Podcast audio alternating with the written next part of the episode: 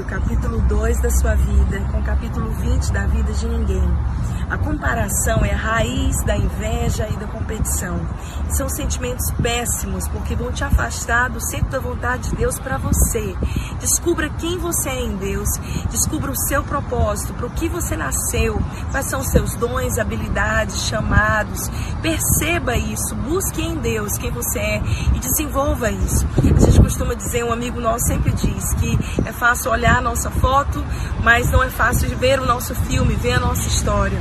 E às vezes a gente vê a foto de alguém e já se imagina naquele lugar, e muitas vezes a gente se frustra porque nós ainda estamos distantes daquela realidade e nem sequer conseguimos ser gratos e agradecer a Deus de verdade pelo que temos vivido hoje. Aprenda a ser grato por tudo que Deus já tem feito na sua vida hoje.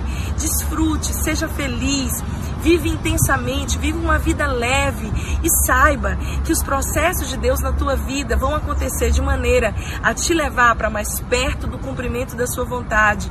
E mais na frente, quando tudo já estiver mais formado, quando seu coração já estiver mais amadurecido, aí sim você vai poder viver a plenitude dos seus sonhos em Deus.